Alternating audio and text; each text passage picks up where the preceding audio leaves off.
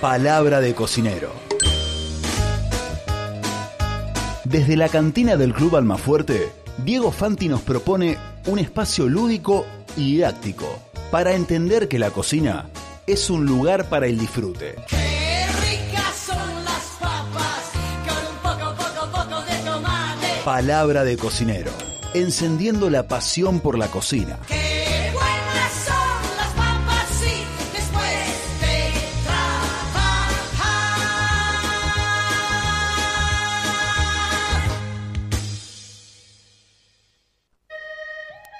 Diego Fanti, esto es Palabra de Cocinero. Hola Diego, ¿cómo estás? Bienvenido. Hola, buenas tardes chicos, ¿cómo andan? Pero muy bien, muy bien. Diego, hoy eh, pensamos en, en cocinar polenta, motivados un poco por esto que contaba Francis Malman, que una vez va a dar una masterclass con un grupo de 100 personas y estaba sobrevendida la clase y cuando se enteraron que era polenta el menú que había diseñado Malman, se levantaron y se fueron. Y me quedé pensando en eso de cómo hay gente que eh, denosta ciertos productos que por cierto son muy nobles y muy aprovechables, casi por un prejuicio, ¿no? Pensando que la polenta es un plato barato, por ende, una mala comida. Eh, eh, y creo que ustedes en, en la cantina a diario demuestran que no, así que me, parecía como eh, súper prudente poder hablar de la polenta en el día de hoy. Una excelente idea, y sí, la verdad que sí, la verdad que es, complicado, es complicado no, es difícil asociar la polenta con una buena comida, eh, pero obviamente solo desde el prejuicio, digamos, porque eh, en sí no es, no es ni una comida, bueno, barata eh, hasta un cierto punto, Sí, pero obviamente depende de cómo la cocinamos y de cómo la hacemos. ¿no? Totalmente. Obviamente. sí. Eh, Eh, digo, eh, existen... Porque Malman en el video dice que él utiliza la, eh, la polenta tradicional, no esa polenta instantánea. Yo la verdad que personalmente nunca usé una, una polenta de estas que, que no sean instantáneas. ¿Existe mucha diferencia entre una y otra? Sí, hay una diferencia de- en, en cuanto al sabor y en cuanto a la textura final.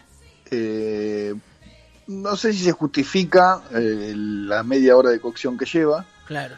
Eh, pero sí hay. Es una, es, una cosa interesante. Se puede ver el precio. Me, pa- me parece que hasta incluso la sémola de maíz en las dietéticas es más cara que, que la polenta, que la, que la de que la de cocción mágica, ¿no? Como se dice, la de Sí, la de instantánea. Ahí va. Claro. Sí, me parece que hasta incluso es un poquito más cara.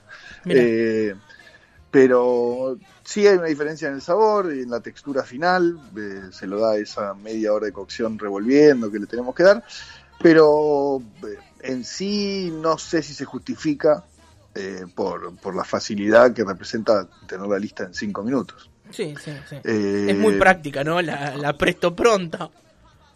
Es demasiado práctica, es demasiado Sí. práctica y, y ya, lo- ya, ya creo que alguna vez, más de una vez lo dije, es un poco mi filosofía, es como si, no sé, bueno, pero lo vemos al viejo, ¿no? Pasa que el viejo es un loco igual, Sí. está buenísimo, es un genio en realidad, no es un loco, perdón, Claro, es un sí. loco. Es un genio y es muy de él aparte de eso, Sí. Eh, eh, eh, esa anécdota es, es básicamente cómo él enfrentó la, la, su, su, su, su figura de cocinero, su figura de en los medios de cocinero, Mm. en los medios no, perdón, pero sí en la, en la farándula, en lo que representó siempre su, su forma de trabajar y su forma de ser así como medio, Sí, como medio disruptivo siempre, Sí, ¿no? Sí, sí, sí. Eh, representa un poco eso, porque tampoco tiene mucho sentido todavía tener una cocina económica en la casa y bueno, y él todavía la aprende todos los días, está bien que está en el sur ahora, Sí. eh, después cuando está en Buenos Aires es un poco más moderno, la casa que tiene en Buenos Aires, no sé si la vieron, la, la serie que están pasando en Star Plus ahora, la de nada. Ah, y no, yo no, no la vi todavía. Bueno, esa, esa casa que está ahí es la casa de él en Buenos Aires, Ah, una mirá. casona en la boca que él que, que renovó, es su casa en Buenos Aires. En Buenos Aires no creo que pase mucho tiempo de su vida, pero eh, es una casa que, que tiene ahí en Buenos Aires y ya se ve todo. Él, él es un personaje excéntrico en general, ¿no? Sí, sí. Su tiempo entre Estados Unidos, este, Francia y Buenos Aires y, y el sur sobre todo, que es su casa verdadera. Y bueno, y es así, él es un loco. Totalmente, Entonces, aprovecha eso. Este, claro, eh, es un poco la provocación de hacer eso en los 90, sobre todo en los 90, eh, dar una masterclass sobre polenta eh, es un poco, eh, no es un poco falta de respeto, pero es provocar a la audiencia. ¿no? Es- es- La idea era que se levantaran Eso. 80.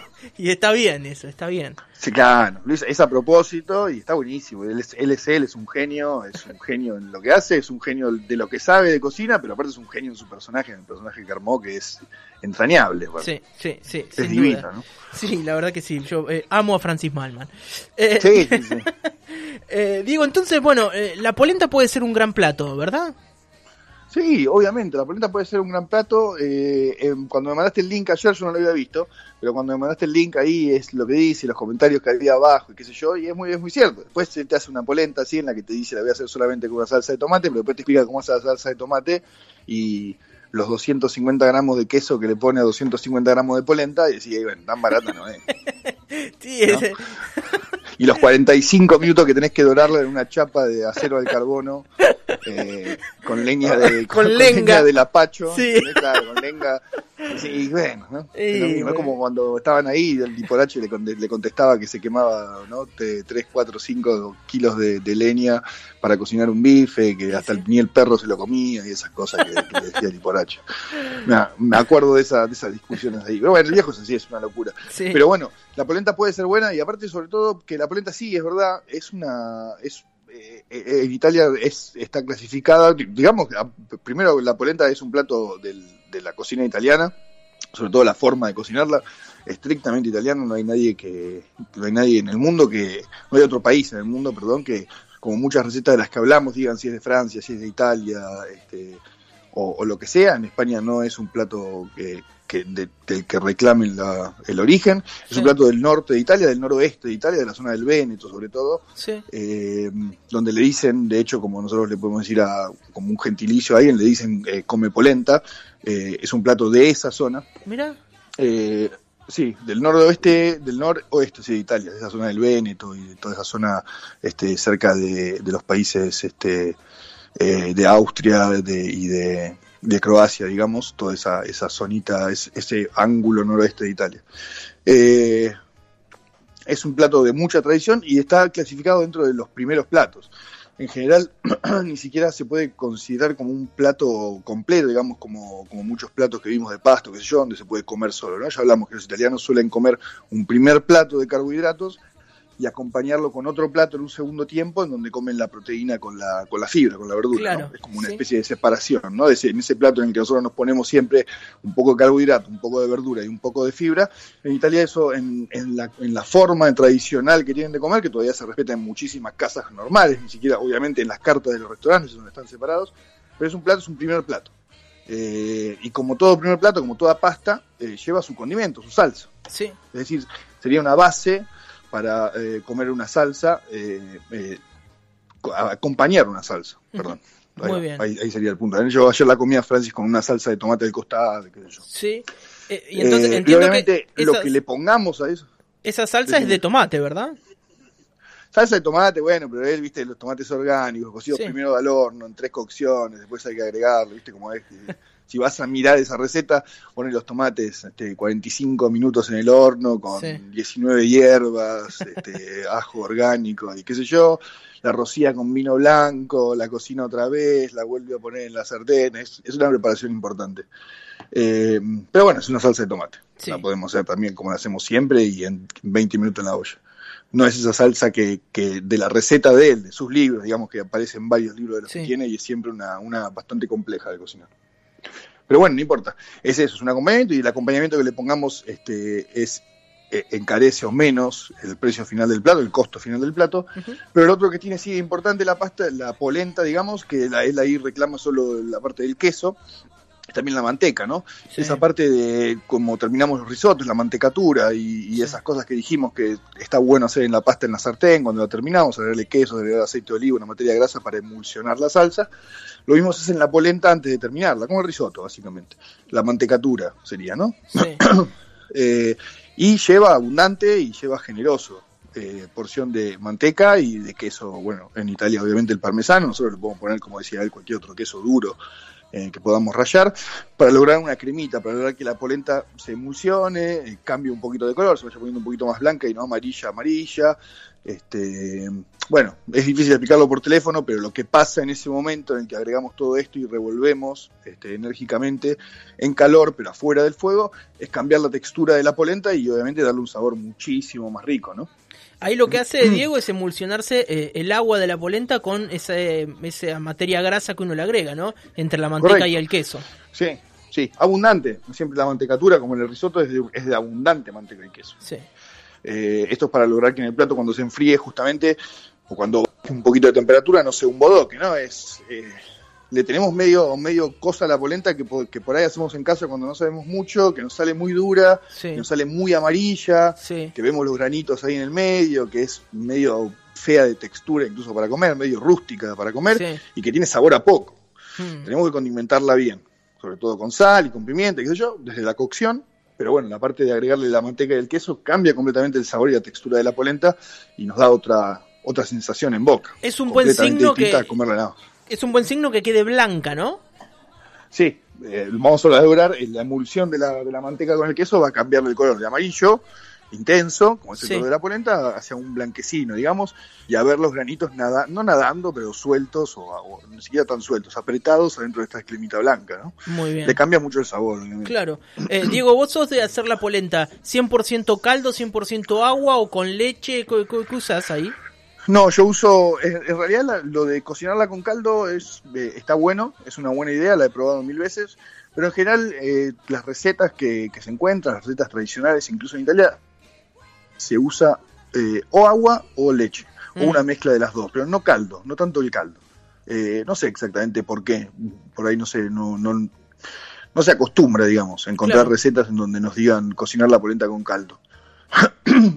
Eh, por ahí porque le daría mucho sabor, porque cambia, las- no sé, no, no sé en realidad. Porque Pero bueno, no es- está, está bueno, no queda, no queda mal, no queda mal. Sí. Eh, la leche le da, le da algo muy rico a la polenta en cuanto a la textura, en cuanto a lo que nos llena la boca. Sí. Eh, pero a menos que vayamos a hacer, no sé, bastoncitos que vamos a freír de polenta y después lo vamos a usar por azúcar o algún relleno para algo con base de polenta o con sémola de maíz, en este caso, si queremos usar la que se cocina media hora, eh, hacerlo solo y todo con leche le deja una... es una bomba. Es, demasiado, Queda- ¿no? Sí, queda muy, muy pesada. Sí. Está bueno hacerle un tercio de leche, la- hasta Ahí la está. mitad de leche, eh, pero no hacerla solo, solo con leche si vamos a comer un plato salado, si la vamos a acompañar con algo más también, si la vamos a poner aparte abundante queso y abundante manteca al final, no es necesario ponerle todo leche, con Está la bien. mitad alcanza. ¿Y eh, el ratio de agua polenta, cómo haces? Eh, ¿3 a 1 más o menos? ¿O, o más pasado? No, para la, sem- para la sémola es un poco más. Para, Para cuando la- hacemos la sémola de maíz comprada Sí. en el coso, que vamos a tener que cocinar, como decíamos, más de media hora, Es más. revolviendo a fuego bajo, en una olla con un buen fondo, eh, preferiblemente de cobre, etcétera, etcétera, eh, es de 4 a 1, 4 a 1. no de 3 a Y 1. si en la instantánea Sí. hay- Poniéndola toda de una, poniéndola toda de una, que no, es como hacer un risotto que le vamos a ir agregando de a poquito. Eh, eso se pone de, de entrada y hay que ir, re- ir revolviéndolo esa media hora, 40 minutos, dependiendo. Pero este sí, es 4 a 1 para la otra y me parece que para la, para la otra, para la instantánea, es de 3 a 1. 3 a 1. Muy bien. Eh, digo, y el acompañamiento, esto que decíamos, una salsa, de- no se necesita más que una salsa de tomate simple para ese No. producto tan bien acabado y tan bien enmantecado y con el quesito y demás. No, no, no, ni hablar. eh, no se necesita mucho más que eso. La parte de- del dorado de la panceta está buena, es interesante. eh, no es obligatoria si logramos un buen sabor de entrada. Eh, repito, si lo- ese buen sabor lo vamos a lograr con, condimentándola con, con lo- lo que se necesita de sal y haciendo, logrando una buena mantecatura. Eh, se pueden agregar otras cosas, la leche, como ya decimos siempre, Sí. podemos agregar sabores en, lo- en el medio en el que cocinamos. La leche puede tener alguna, alguna infusión de algún tipo y eso queda bastante bueno también. Eh, obviamente de entrada y como ya le dijimos para las salsas blancas, este, el ajo y el laurel y la pimienta negra van muy bien eh, para, para infusionar la leche que le vamos a agregar en, en- en- en partes iguales este, de 3 a 1 para la instantánea y de 4 a 1 para la otra para cocinarlo ahí adentro. Y después alguna verdura se le puede agregar. eh, verdura que tenga un sabor importante, digamos, eh, en, la, en la leche siempre. ¿no? Nosotros en la cantina, por ejemplo, la, la infusionamos con brócoli. Eh, y Ah, queda, mirá. queda bastante bien, sí. Bueno, en realidad no lo infusionamos, porque el brócoli lo, lo cortamos chiquito y lo ponemos en la leche para que tampoco quede verde la polenta, ¿no? Sí. Eh, pero de la misma forma se puede, se puede teñir con otras cosas. Si le hacemos remolacha, podemos dejarla de color rojo, etcétera, etcétera. Bueno, hay Eh, eh, un mundo para explorar atrás de la polenta. Me parece que tiene eso, ¿no? La ductilidad Sí, sí. que da el producto. Es un, es un producto muy versátil y es un producto que obviamente tenemos que ayudar, ¿no? Eso, Eh, claro. Desde abajo, eh, quiero decir, me refiero desde abajo, desde, desde que empezamos el- el- eh, la selección de los ingredientes y eso, y bueno, y la infusión de la leche, qué sé yo, desde abajo me refiero a desde el primer, desde el primer paso de la cocción. Y obviamente al final también. Al final le podemos agregar también alguna verdura, que se termine de cocinar adentro, lo que sea, pero tenemos que ayudar, porque si es un, es un producto bastante neutro. Claro. Entonces, ¿qué pasa? Si lo dejamos neutro, si lo cocinamos neutro y lo servimos en un restaurante neutro, y sí, le estamos tomando el pelo al que se sienta. Eh, estamos haciendo la, claro, la, la olla del, del regimiento, ¿no? Sí, claro, hay que Eh, colaborarla. Claro, hay que ayudarla.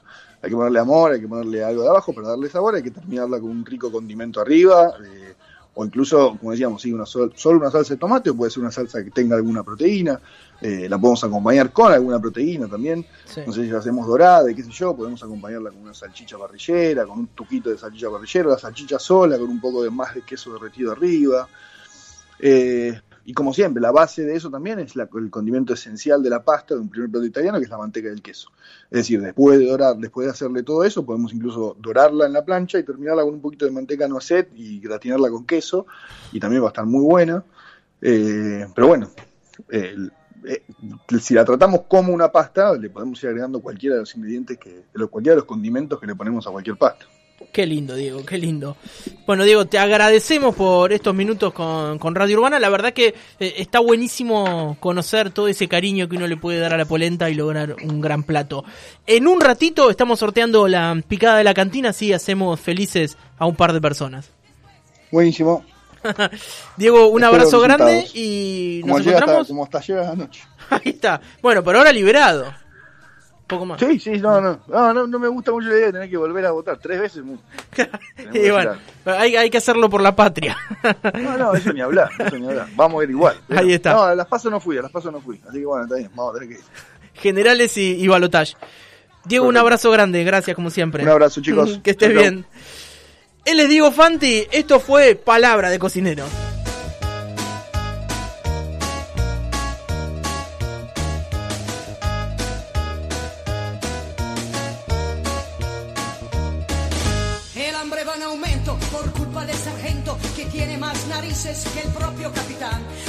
No nos gusta, queremos comer papas, las papas con tomate y con mi postre flan.